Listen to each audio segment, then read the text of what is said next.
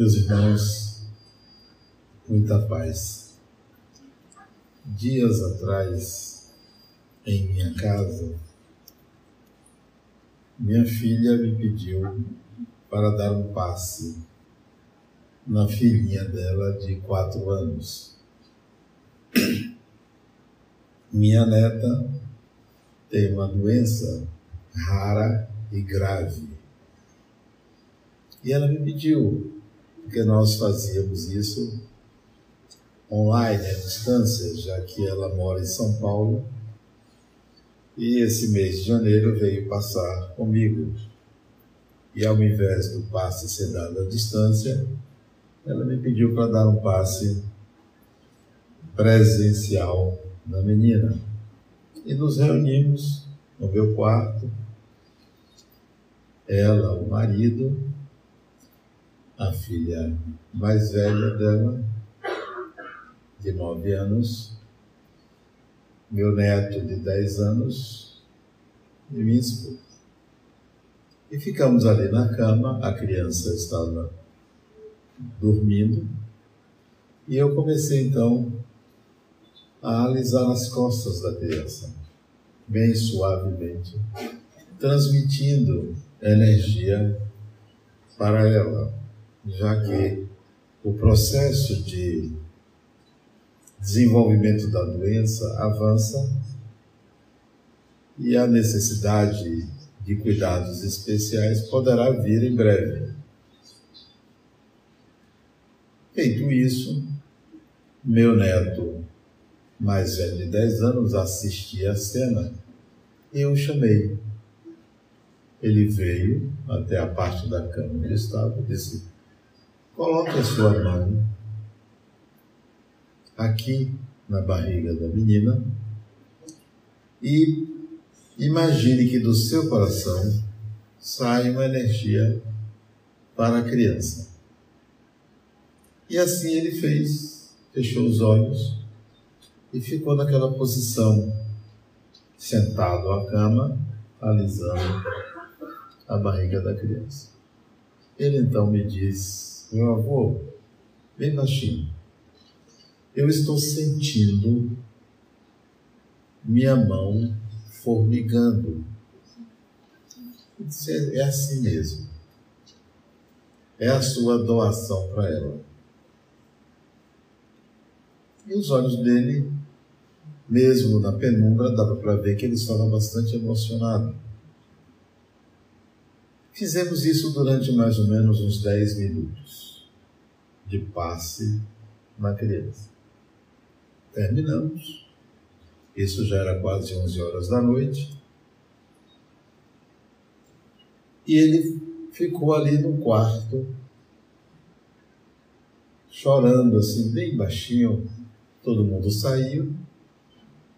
E ele disse: Vovô, eu quero conversar com você e quase soluçando, disse o que é que ela tem. Expliquei o nome da doença, o prognóstico, e ele começou a chorar mais e disse: Por que vocês não me disseram? Por que não me falavam isso? Se nunca achamos importante lhe dizer a doença dela. Disse, mas eu não sabia que ela estava doente. Se você observasse bem o corpinho dela, dava para ver que ela tem alguma diferença das outras crianças. E ele começou a chorar mais ainda. Ele disse: O que, que você está sentindo? Eu disse: Eu estou sentindo culpa. Culpa? Por que você está sendo culpado? Pelas vezes, vovô, que eu briguei com ela. Eu não sabia. Eu sinto culpa. O que, é que eu faço, vovô? Eu disse: Isso é sua sensibilidade. Não sinta culpa. Se você não sabia, por que você vai se sentir culpado? Mas eu não consigo deixar de me sentir culpado. Como é que eu faço? Eu disse: Amanhã de manhã, quando ela acordar, você dá um abraço nela, pede desculpas a ela. Ela não vai entender, mas aquilo que você vai sentir ela vai receber, que é o amor que você tem por ela. E a partir de agora, você trate ela diferente, não faça mais o que você fazia. Diz, não, isso é ele, isso é óbvio, eu vou fazer isso. Aí, mas continuou chorando. Aí chamei para ele dormir no meu quarto, porque ele estava muito sensível. E no dia seguinte, isso foi terça-feira à noite. Na quarta-feira de manhã, eu esperei que ele acordasse. Ele acordou, eu me ocupei. Então, lá para as 10 horas da manhã, eu perguntei ele como foi. Ele disse: Vovô, eu senti uma coisa diferente quando eu abracei ela. Eu senti como se ela ficasse melhor da doença. Eu pedi perdão a ela. Ela olhou para mim sem saber o que eu estava dizendo. Eu não expliquei a ela, mas eu senti que ela sentiu alguma coisa boa.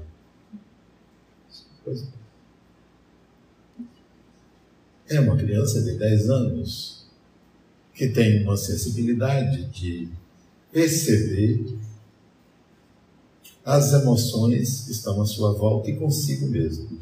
E eu me lembrei e perguntei a ele se ele se lembrava de um episódio quando ele tinha três anos de idade.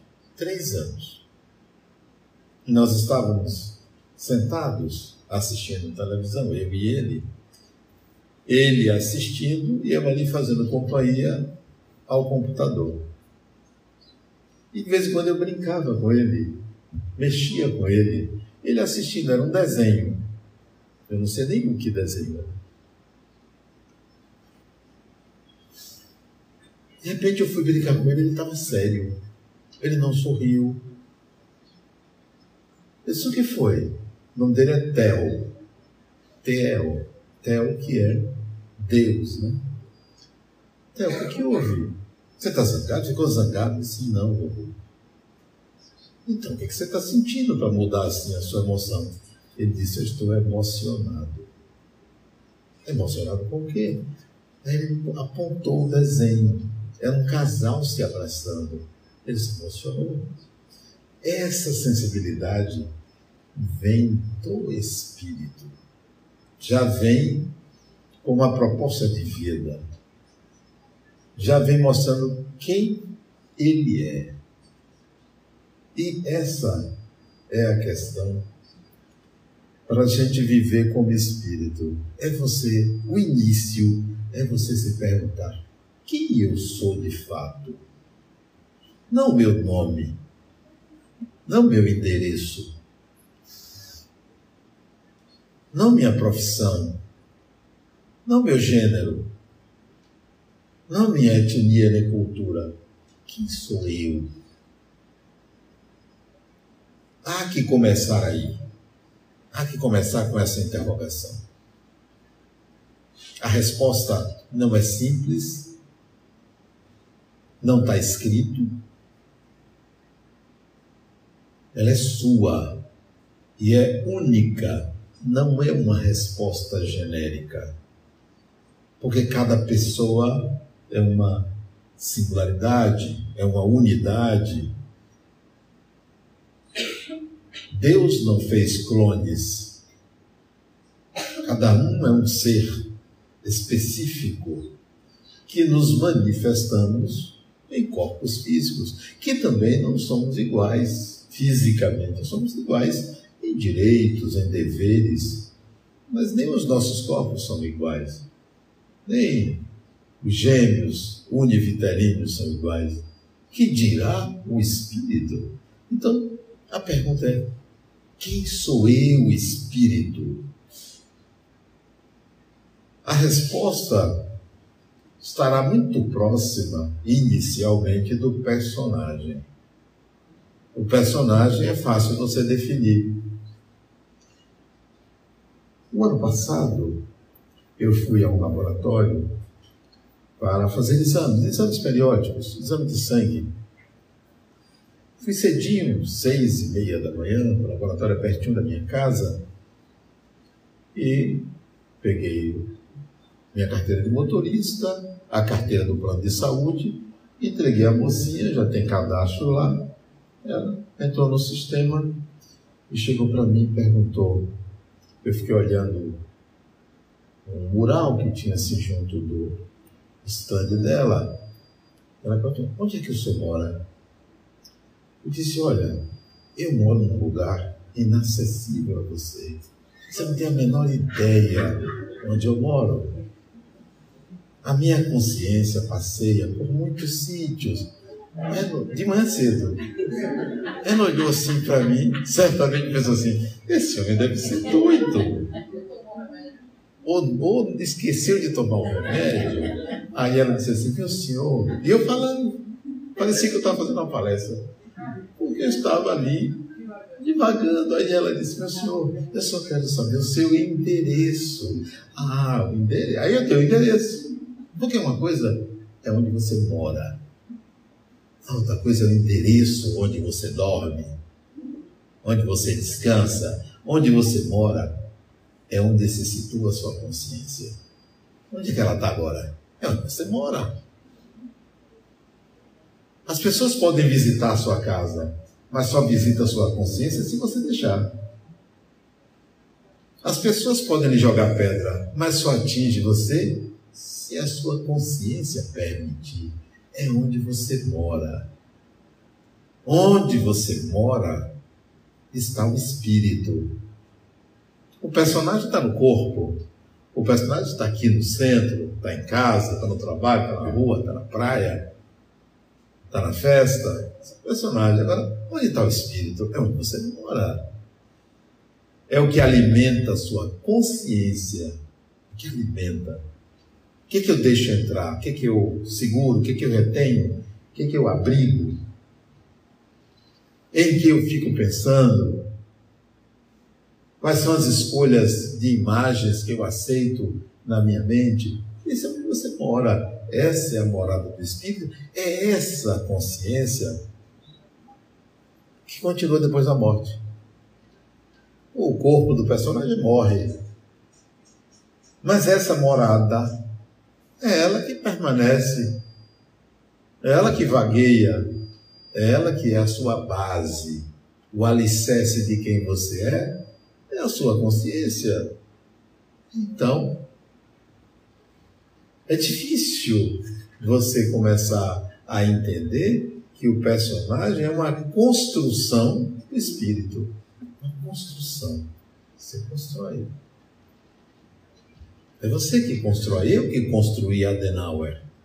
Adenauer é um psicólogo, é espírita, é um idoso, tem família, tem isso, tem aquilo. Eu construí e mantenho esse personagem. Mas o espírito, quem sabe, só eu. Por mais que eu diga, por mais que eu atue, por mais que eu represente, quem sabe o espírito que sou, sou eu. Você nem ninguém sabe. Então, quando alguém me diz assim, Adenauer é uma pessoa assim, não sabe de nada. Adenauer é uma pessoa maravilhosa? Não sabe de nada. Adenauer não presta? Não sabe de nada. E quem sabe quem eu sou? Sou eu. E se eu me incomodo ou me vanglorio do que dizem de mim, eu me perco. Porque não serei eu, serei o que o outro vê em mim ou acredita que vê, seja de bom, seja de ruim que a depender do que você faça, no momento que você esteja, para quem você esteja, você pode ser a melhor pessoa do mundo e pode ser a pior pessoa do mundo, depende. Agora, quem é você? É onde você mora. É a sua morada. É a sua consciência. Esse meu neto, ele tinha seis anos, tem quatro anos, foi antes da pandemia lá na minha casa, eu plantei uma mangueira, três mangueiras. E tem uma mais recente.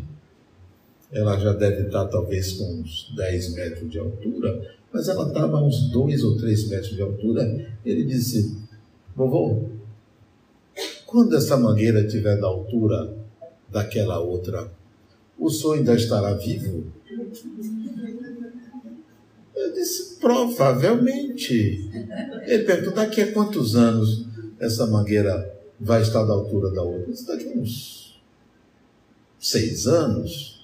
O senhor vai estar vivo ainda? Eu acho que sim. Mas qual é a sua intenção em saber quando é que eu vou morrer? Eu vou. Eu queria que o senhor deixasse seu tablet para mim.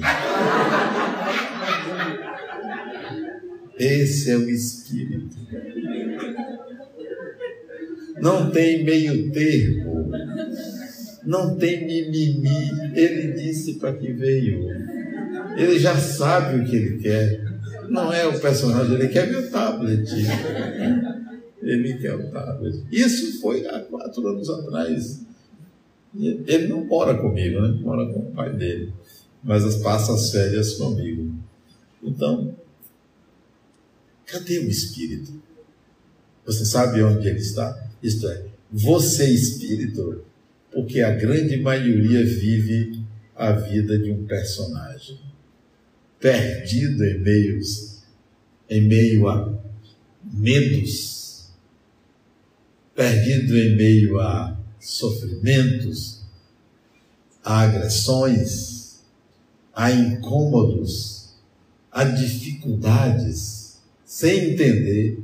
Sabe, Sirina Lata é um personagem ali se debatendo sem entender que ele, você, o Espírito, é a obra-prima de Deus. Não entendeu isso? Nós fomos educados, e não é educação de uma encarnação, há várias encarnações, que nós somos o mal do mundo. Que nós é que somos responsáveis pelo que está aí. Desde lá, cinco, seis mil anos atrás, que nós aprendemos que fomos expulsos do paraíso porque pecamos. Perdemos todas as benesses porque pecamos. E o ser humano fica atrás do paraíso, como se existisse paraíso. Não entendeu ainda nada. Milhares de anos se passaram e nós nos sentimos a pior espécie, o pior animal, querendo um paraíso nem somos o pior animal, nem e nem mais somos animais, e nem existirá ou existe um paraíso.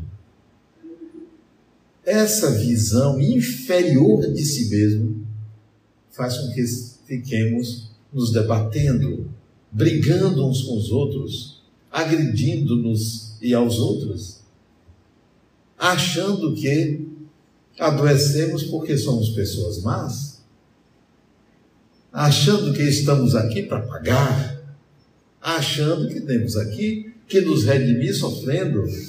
Essa é a ideia vigente, essa é a cultura que gerou o personagem. E o espírito continua achando que é assim. Então, quando você se perguntar quem sou eu, espírito, é preciso identificar a dubiedade. Quem é o personagem, quem é o espírito. E não pense que o personagem é o lado mal e o espírito é o lado bom. Não tem nem bom nem mal, nem bem nem mal. Tem seres humanos. Como descobrir o espírito que você é? Quais são as pistas? Onde você mora é a primeira pista que é que circula na minha consciência? O que é que transita no meu pensar?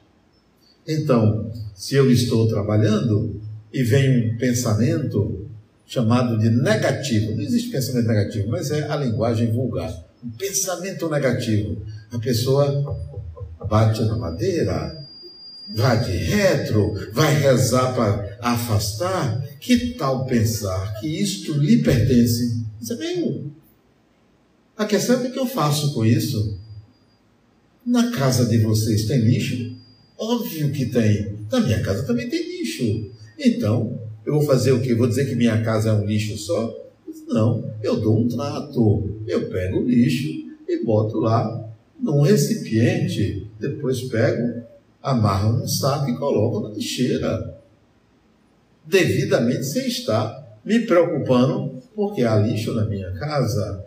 E assim não tratamos a consciência. Nós queremos jogar o lixo para fora a qualquer custo, achando que aquilo é algo de ruim, é algo mal. Uma vez, isso tem anos, um espírito disse para mim: eu vou lhe prejudicar.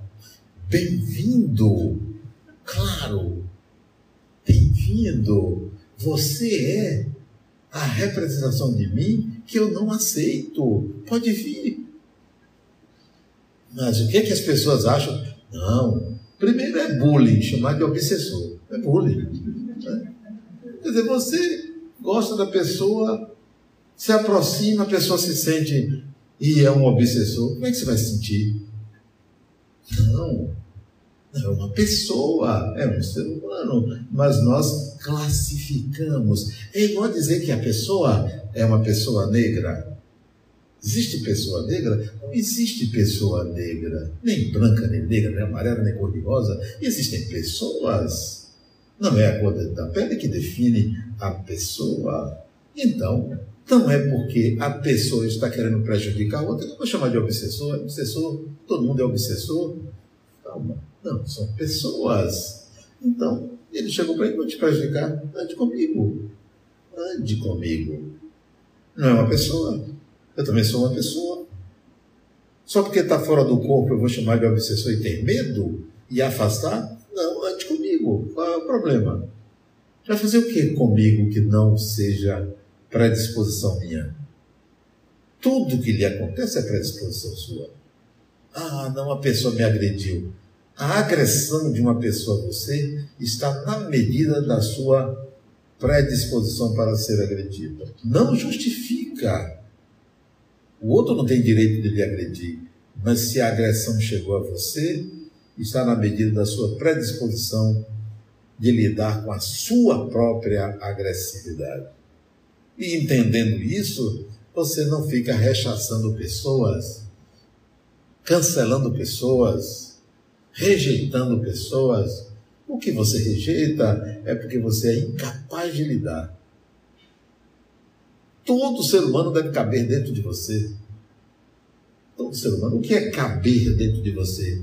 Cabe dentro de mim o mau caráter, cabe dentro de mim o assassino, cabe dentro de mim o ladrão, cabe dentro de mim o agressivo, todos cabem dentro de mim, porque porque eu os compreendo e entendo que eu seria capaz de fazer, mas não faço.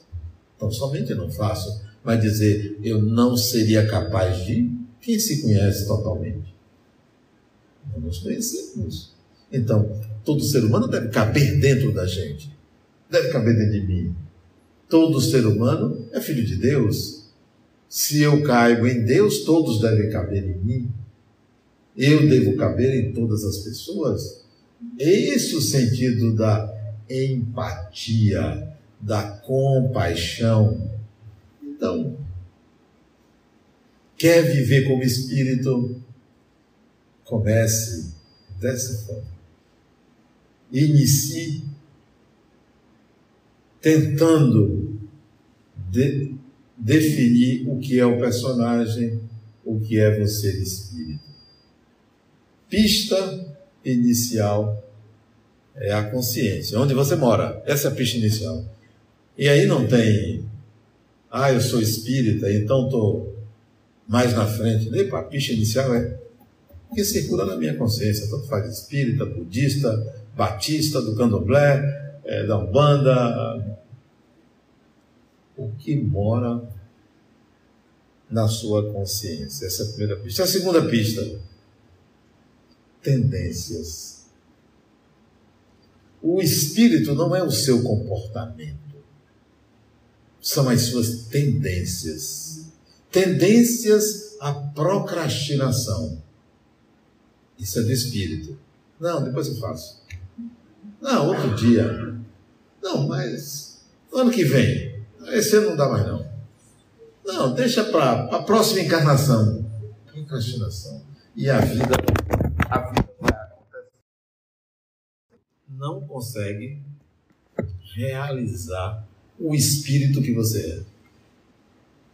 Sabe por que esse celular caiu?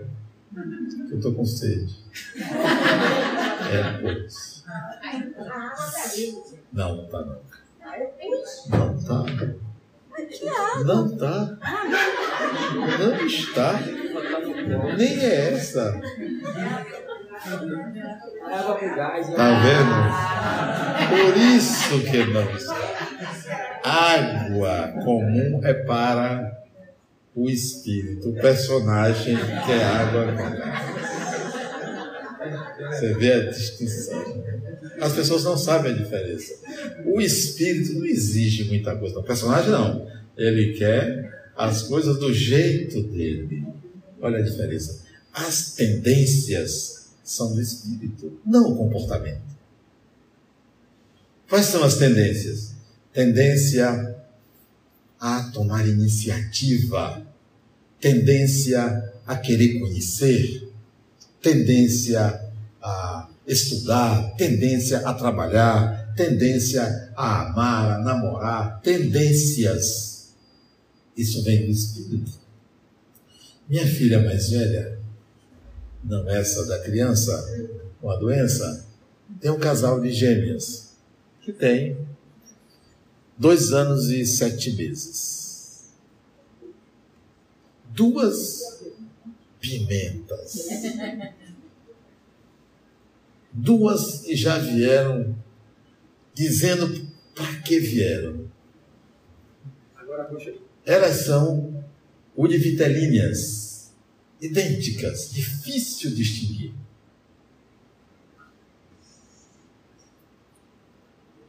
para distinguir, uma usa brinco, a outra usa argola. A gente sabe quem é que, é que usa argola, quem é que usa brinco, essa é a distinção. A mãe distingue, o pai às vezes erra. Eu quase sempre não acerto. Aí, olha as tendências do espírito. Uma, ela é muito amorosa, muito intensa, ela abraça com gosto, ela beija, ela diz eu te amo. A outra é menos intensa. A outra é, ela dá beijo quando ela quer, ela é mais perspicaz no sentido de esperar a vez dela, a outra é mais atirada. Ok, tendências do espírito. Mas sabe o que aconteceu? De uns meses para cá, elas revezam na personalidade atrapalhou tudo. A que era intensa não é mais, é a outra. Muda. Porque são ainda muito crianças, muito pequenas, mas aos poucos vai consolidar as tendências do espírito. Quais são as suas tendências? Tendência não é moda. Para você pegar a tendência, pegue assim, 10 anos. 10 anos de tendências. Não é um dia não é esse ano. Não foi uma coisa que eu comecei ano passado. É dez anos. Nos últimos dez anos. O que, que eu fiz comigo mesmo? De que forma eu transitei na vida? Que trato eu dou à minha vida? Então, essa é a segunda pista. Desculpe, as tendências do espírito, suas tendências. E não faça não cometa o equívoco de achar que tendência assim é o que é bom e o que é ruim. A análise de si mesmo não passa pelo julgamento moral, não passa pelo bem e pelo mal, passa pelo conceito de que é que, o que é que eu conquistei como habilidade, o que é que eu não conquistei como habilidade. Tendência é aquilo que você dificilmente consegue mudar. Porque vem do Espírito. Está ali delineando a sua vida como ela está acontecendo. Você faz uma escolha aqui, uma escolha ali, mas a tendência está norteando o seu viver. Terceira pista. Para você distinguir o personagem do espírito, para você viver como espírito, porque até agora só está vivendo como personagem. Quando você terceiriza responsabilidade. Terceiriza responsabilidade. Ah, a culpa é de minha mãe. Ah, a culpa é do meu marido. Ah, a culpa é de minha mulher. Ah, a culpa é do meu chefe. Ah, a culpa é do governo. Ah, a culpa é de fulano, de ciclano. Tem sempre um culpado. Isso vem do Espírito. Terceiriza a responsabilidade. E é preciso que você mude para que o personagem deixe de terceirizar. Não, tudo que me acontece é meu. Mas, Adenauer, eu ia ganhar um cargo e uma pessoa me derrubou, passou na minha frente, falou mal de mim para o meu chefe, eu não recebi a promoção. Isso é seu. Pertence a você. Incompetência sua. Porque se você fosse competente, pode falar o que quiser.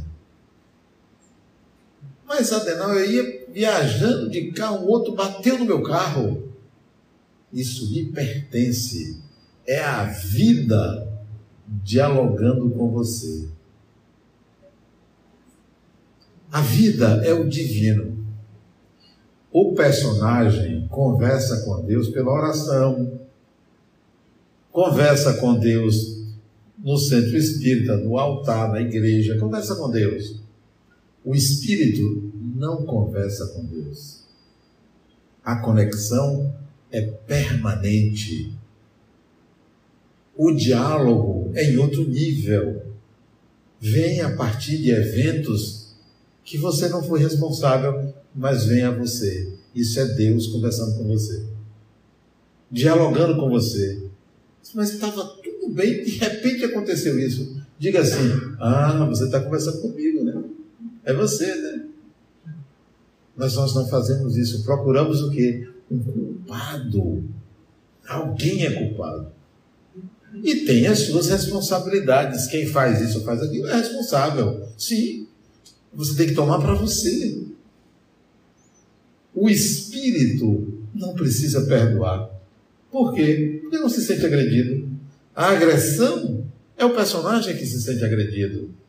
Aí precisa perdoar alguém ou pedir perdão. O espírito sabe que o que lhe acontece é seu. Então não é o outro o seu agressor, não é o outro o seu algoz. Quer viver como espírito, entenda a linguagem da vida, como a vida dialoga com o espírito e é particular. O diálogo que é comigo é diferente do diálogo que é com você. Somos diferentes. E há que entender como é que Deus ou a vida se comunica com você. Preste atenção. Total atenção. O tempo todo se perguntando o que que significa viver isso, viver aquilo. O que que significa estar passando por isso, está passando por aquilo. É a vida dialogando. É, mês retrasado, é, deve ter três meses atrás, um amigo meu disse, Adenauer, eu traduzi um livro do inglês e quero lhe presentear. O livro em inglês e a tradução. E ele me presenteou o livro. Não conheci o livro. Não tem tradução em português. Só tem em inglês. Não conhecia. Eu adorei o livro. Livro fino, acho que devia ter 100 páginas. De fácil leitura. Excelente. Título: A Ciência da Vida Após a Morte. Onde são três autores, doutores, relacionam todas as pesquisas no mundo sobre reencarnação, mediunidade, cura, desdobramento, um trabalho de ciência. Achei interessante. Não conheço o autor. Tentei contato com o autor. consegui, através de amigos, mandar um e-mail para Eu fiquei me perguntando, por que, que esse amigo me deu esse livro? Qual, o que, que está por detrás disso? Qual é a intenção de Deus para que eu receba esse presente? Qual é a intenção? Do amigo eu sei que eu me imuna de conhecimento. Mas e Deus, o que é que quer de mim? E hoje eu descobri o recado. Hoje, de tarde, 14 horas, 14 horas, eu descobri. Veja quanto tempo depois eu fui entender por que, que Deus, por que, que a vida queria que eu lesse o livro. Há cerca de um ano e um ano e meio, tem um livro meu chamado Psicoterapia e Mediunidade. Eu fui contactado por um grupo de psicólogos da Alemanha pedindo autorização para traduzir esse livro meu.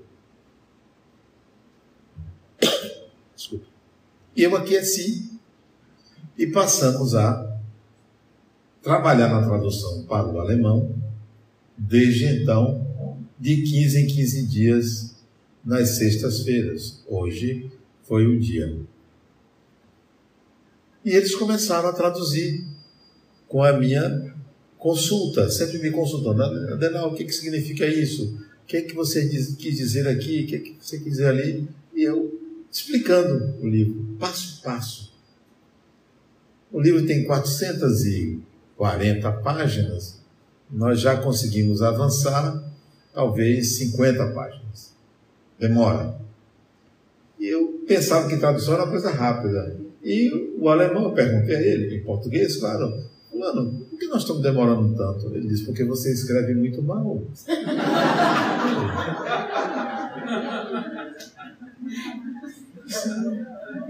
Ele fala assim, Adenauer escreve muito mal. Eu ouvi aquilo, parece que eu não entendi. Como assim? Disse, é, você não escreve bem. Por isso que nós estamos tendo trabalho. Eu disse, mas como eu não escrevo bem? Eu já tenho muitos livros publicados, mais de 40. Se você não escreve bem, me explique. É o português? Não. O seu português é bom. Mal sabe ele que o meu português é péssimo, porque o livro passa para ser editado por três, quatro revisões, e tem muito erro de português. Não, ele sabe que nem o português. Então ele diz, não, você escreve bem. Mas, não, você tem um bom português, mas então por que, que eu escrevo mal? Porque você pega, eu pego uma página sua e você começa com um raciocínio e você pula. E eu fico sem saber como é que você, de um raciocínio, chegou àquele outro? E você não explica como é que você consegue isso. Aí eu fui entender, de fato. Eu entendo uma coisa, justifico dentro de mim, mas não escrevo a justificativa. Eu não sei como é que as pessoas conseguem ler meus livros até hoje. Porque é assim. Tem uma porção de buracos na escrita. É verdade. O pior não é isso. O pior é que eu não me proponho a corrigir. Deixa assim. Quem quiser que compreenda. Né? Então, aí eu entendi hoje por que, que aquele outro amigo, o Adi, o nome dele, esse amigo, ele morou muitos anos nos Estados Unidos, né? Trabalhou muitos anos escrevendo, falando e escrevendo em inglês. Por que, que ele me deu esse livro? Eu pensei em você. Não, é assim de graça. Não tem nada de graça. Aí o alemão hoje me disse: eu peguei o livro, tá, coincidentemente estava na bancada, eu tinha deixado ali. Aí eu disse: Fulano, peguei o livro, mostrei. Você já leu esse livro? Disse Adenauer. É. E ele mostrou o exemplar dele, em inglês, né? Disse Adenauer, é. esse livro está aqui eu ia te mostrar, porque nós queremos convidar você e o autor do livro, um dos autores do livro, para um seminário aqui na Alemanha. Ah, então foi por isso que o livro veio antes. Eu disse, por que, que vocês não traduzem do inglês para o alemão esse livro? Eles vão traduzir esse livro do inglês para o alemão, porque trata da ciência a respeito da reencarnação, da mediunidade, da imortalidade, do desdobramento e de uma série de temas que o Espiritismo aborda. E a maioria dos autores pesquisados, Allan Kardec não é citado, nem precisa. Embora no livro conste o nome de Allan Kardec, é citado sim, mas não é. E autores brasileiros tem um ou outro. Dezenas de pesquisas no mundo sobre o assunto e a gente não sabe. Então, há que entender a linguagem de Deus. Para que isso está me acontecendo? O personagem pergunta: o que está acontecendo? Qual foi a causa? A minha pergunta do espírito é: para que isso está acontecendo? Para quê? Não mais o que, mas para quê? Não mais quem. Quem foi? Para quê? Para que isso me acontece? Você retira a necessidade de agredir o outro, de é, revidar, de brigar. Porque você vai se perguntar: para quê? Para quê comigo? Sou eu? Não é o outro? Não é ninguém a causa do que me acontece? E eu preciso então evoluir para sair da responsabilidade, de responsabilizar os outros pelo que me acontece. Então, a pista da linguagem de como a vida dialoga com você. Você pode rezar? Continue rezando. Continue falando com Deus, entre aspas, como você fala. Nada demais, não está errado. Mas comece a buscar os sinais. Os sinais. E não são sinais assim que você é tomado por uma força, é, entrou em transe. Não, é algo natural, algo normal, algo simples. Uma vez eu estava aqui em Salvador, é, isso foi em 1981. 81, 81, 82. Eu fui assaltado. Que coisa maravilhosa. Sabe por quê? Porque você perde o chão. Três indivíduos cada um com arma. Você procura assim, cadê? Não tem cadê. Tem uma música de Caetano Veloso chamado, chamado esqueci o nome da música, que ele, já se lembra? Dorme o sol à luz do Chico meio-dia, tudo esbarra. Qual é o nome dessa música? É uma música interessante de Caetano. Ele, ele compôs essa música, era, era muito jovem. Né? Dorme o sol à luz do Chico meio-dia, tudo esbarra, embriagado no seu lume. Exatamente. É linda essa música. E tem, e tem um trecho da música que ele fala assim, porque ele, ele é tocado, é o ciúme o nome da música, o ciúme, o ciúme ele sente ciúme. Ele, Caetano, foi tocar num, numa formatura. Na formatura, isso ele jovem, juazeiro, muitos anos atrás, ele não era famoso, foi tocar na formatura de estudantes lá e foi com a esposa. E só que tinha um sujeito lá bonitão conversando com a esposa dele. Ele ficou com ciúme. Aí ele compôs a música, O Ciúme, que é belíssima música. Aí, no, no momento que ele sente ciúme, ele diz assim: é, cadê?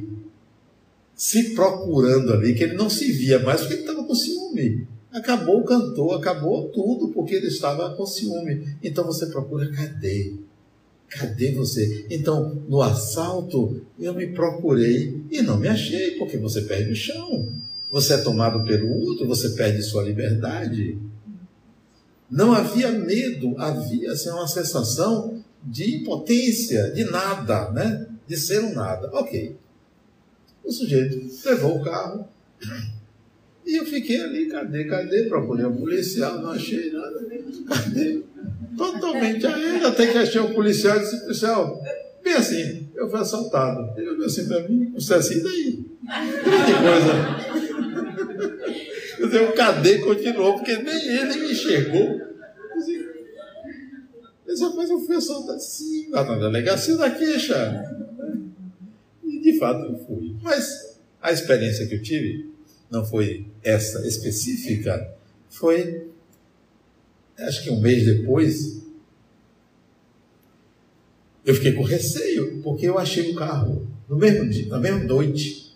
Achei o carro, uma história, já contei aqui, uma história comprida, então não importa.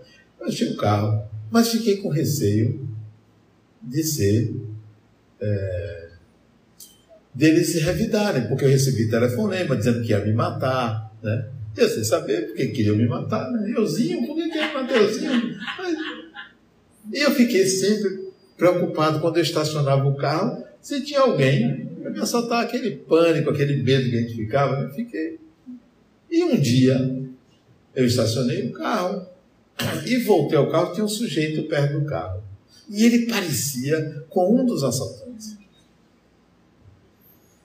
E eu fiquei ali naquele momento assim, o que é que eu faço? Que é que eu faço? O que é isso que está acontecendo? Por que eu estou vivendo essa experiência? Qual é o significado disso? Qual é a razão? Porque eu poderia simplesmente ir, tirar meu carro dali, dizer licença, ou então chamar um policial, ó, tem uma pessoa ali suspeita no meu carro, podia fazer um bocado de coisa, mas não era essa a questão. Era por que eu estou vivendo isso? Que, que eu tenho que aprender com essa experiência? E antes de tomar uma providência, eu resolvi o dilema. É a questão da impermanência. É a questão de não estar de fato seguro no personagem. O espírito não está seguro no personagem. A vida no corpo não dá segurança ao espírito. A segurança do espírito é o que ele é, é o que você é, e não o que seu personagem é, porque o seu personagem, a qualquer momento, pode dizer: ó, já chega, acabou. Pode acabar, pode morrer. Para morrer basta vivo. Então, a segurança não é sua casa. A segurança não é sua saúde. A segurança não é uma prisão não é uma fortaleza. A segurança está onde você mora. A lição que eu aprendi foi essa. Resultado, só fui assaltado de novo uma outra vez, só mais uma, que foi maravilhoso, porque foi diferente. Para que serviu o assalto? Eu entendi a pergunta. O outro foi interessante. Eu fui andando na rua, ali na Pituba, né? Com meu celular, meu computador, para ir trabalhar de manhã cedo, andando né, pela rua Amazonas. No passeio, um carro parado, dois homens dentro apontaram arma para mim. Eu olhei assim, achei né, uma cena interessante, né? Você vê dois revólveres assim, cada revólver deixa de tamanho, né? parece que cresce na sua frente. Né? Aí, passe o celular. Entreguei o celular ao que estava no banco do carona. Mas os dois estavam apontando a Passe o computador. Computador? Não, porque eu trabalho no computador. Até logo. E saí. Foi. Até hoje eu não sei a cara deles. Não imagino o que disseram, o que pensaram, nem o que fizeram. Porque eu segui. A reação foi essa. Isso não é premeditado, ah, eu vou fazer isso, eu sou corajoso. Nada disso. Mas eu fui analisar. Sim, e eu fui para o trabalho, estava mais ou menos a uns 200 metros de distância, tranquilo. E entrei, participei de uma reunião. De uma reunião, participei da reunião. Não precisei dizer que eu fui assaltado. Não, você pediu meu celular. Eu dei. Doação, né? Não espontânea, mas Você uma deve. Porque é do personagem. Espírito não precisa celular, precisa, se bem que eu gostaria de ter, né? Desencarnando. Tem um celularzinho, uns apps para você apertar assim e tal. Pois bem. A questão é que nós precisamos nos sentir seguro, seguros do que somos e não do que o personagem é. Minha segurança está em mim mesmo. Minha insegurança está em mim mesmo. Porque eu sou um espírito. Qual é a, a vantagem de se ver espírito? Indestrutível. Pode matar, fazer o que quiser, porque eu sou espírito. Vou continuar. Não tem nada que me fará destruir-me. É uma prerrogativa de ser espírito, é a indestrutibilidade.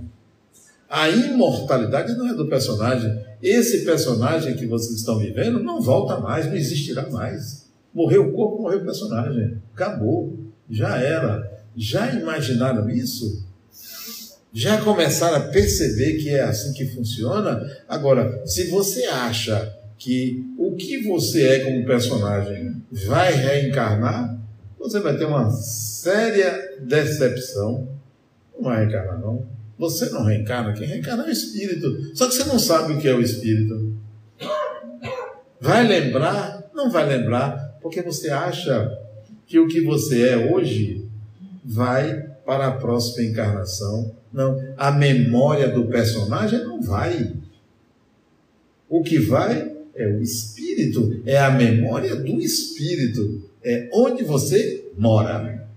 Tudo diz respeito aonde você mora, o que circula na sua mente e não o que você agora se lembra como personagem. Vocês acham que vocês vão se lembrar que vocês é, estudaram geografia? Eu pergunto, para que, que serve? Os, professores aí me desculpem. Para que, que serve estudar matemática? Toda vez você tem que reencarnar, tem que estudar português, matemática, história, geografia, não sei o que. Para que tudo isso? Porque o personagem precisa. Porque o espírito já. Qual é o espírito que não sabe que 2 mais 2 são 4? Diga. Precisa você estudar de novo isso, personagem. O que é que o espírito tem que saber? Tem que saber buscar meios, tem que saber não a coisa em si, mas a filosofia da coisa, o entendimento das coisas, a sabedoria e não o intelecto. O conhecimento, ele pertence ao personagem, mas a sabedoria do espírito. Então me interessa a sabedoria. Me interessava quando eu comecei a estudar Espiritismo, eu lia Allan Kardec, Emmanuel, André Luiz, Leon Denis, aqueles autores clássicos. E quando eu terminava de ler uma página assim, eu me perguntava o que, que ele quis dizer. Eu tentava sintetizar na minha cabeça o que, que ele queria dizer e não as palavras mas sim a ideia. Eu queria saber a ideia. O espírito quer saber a ideia e não como está escrito. O que está escrito são símbolos, são letras, são números. Eu quero saber o que, que o autor quer dizer e não simplesmente as palavras do autor. Então, o que você leva para, para as próximas encarnações é o entendimento, é a filosofia da coisa, é a ideia em si e não saber. Para que, que serve? Você sabe, tem gente que sabe a capital dos países. Para quê? É a capital, sei lá, cabeça do Brasil. Deixa eu ver. Tem algumas aí. Para que você tem que saber todas as capitais? Outra coisa, tem gente que sabe a data de nascimento da família toda. Para quê? Para quê? Para dar presente? Você sabe, a pessoa que vai fazer aniversário começa a dizer. Pode notar. Não sei o que quem faz o aniversário. Está dizendo assim, olha, fulano, não esqueça do meu presente. Não esqueça. Isso aqui é porque eu estou com sede. Não esqueça do meu presente. É isso que a pessoa está dizendo. Então, para que decorar? Eu não sei a data de aniversário de meus irmãos, mas eu sei mais ou menos o mês. Né? A minha, porque não tem jeito. Né? Então diz que decora as coisas, né? Decora tudo. Não precisa. Você precisa compreender. Saber como fazer, saber como lidar.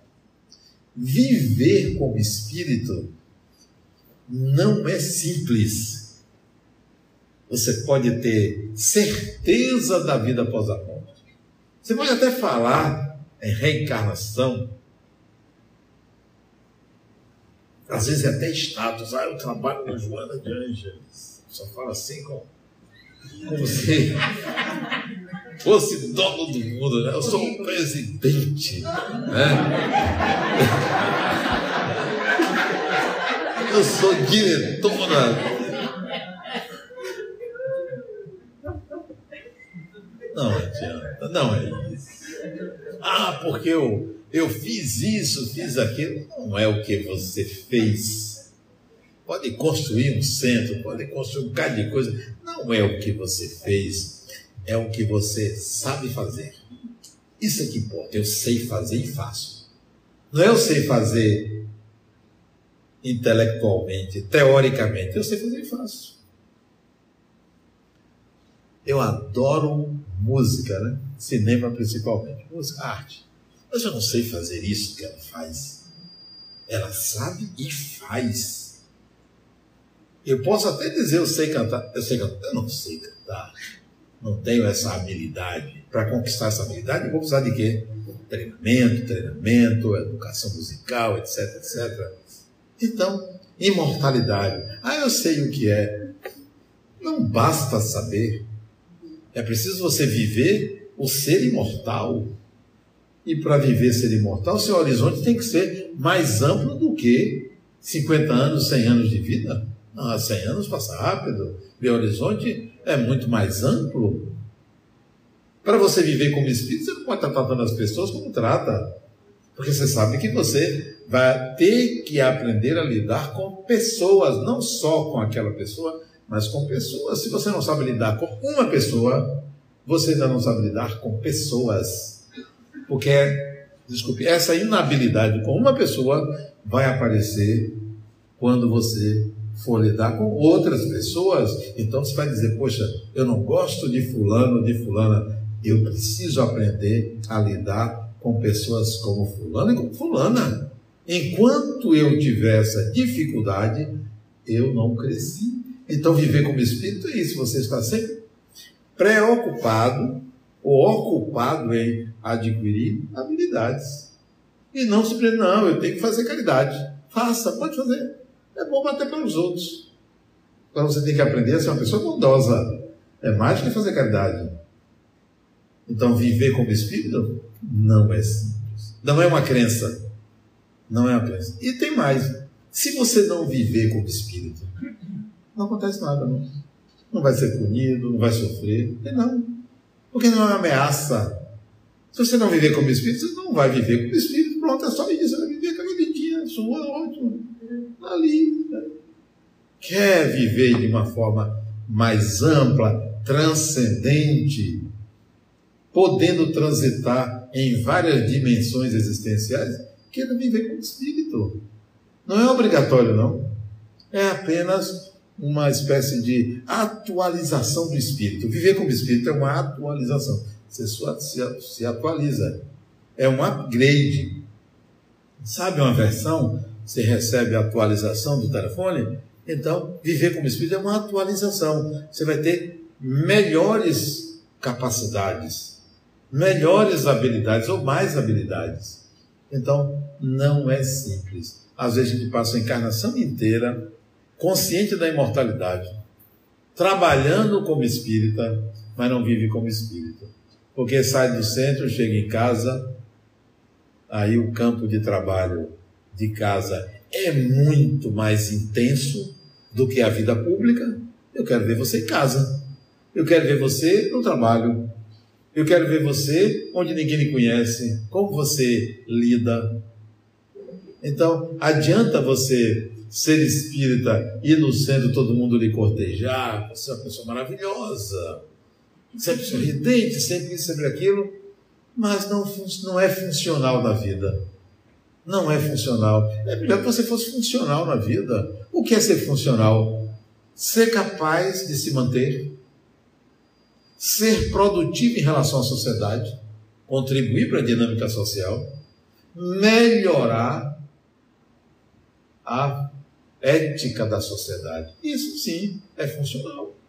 Do que você ser um palestrante aqui maravilhoso, bonitão, assim como eu, sim, mas e, e na vida? Que adianta?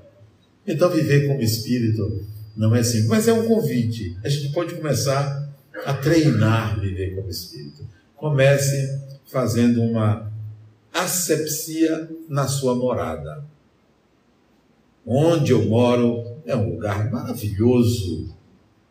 Onde eu moro é um lugar onde cabe todas as pessoas. Onde eu moro é um lugar onde eu estou me ocupando para adquirir habilidades. Onde eu moro reina a harmonia, o amor, a paz, o equilíbrio, a busca pela compreensão da vida, pelo significado da vida. É onde eu moro. E esse é o convite de viver como espírito. Para concluir, a pergunta é: viver como espírito leva a gente a desenvolver a capacidade de amar? Eu não tenho dúvida. Porque o amor é o sentimento mais complexo que o ser humano pode adquirir. E ele tem gradações. Amar pai, amar mãe, amar filho não é a mesma coisa que amar uma outra pessoa que é um desafio muito grande, que você sabe que venceu depois de 50 anos de convivência. Não é porque você se apaixonou, não é porque você admira que isso é amor. O amor existe que a gente conviva, porque ele é construído, ele não é de uma hora para outra. Então, sim, viver como espírito leva a gente a desenvolver é, a habilidade de amar. Esse é o convite. Muita paz.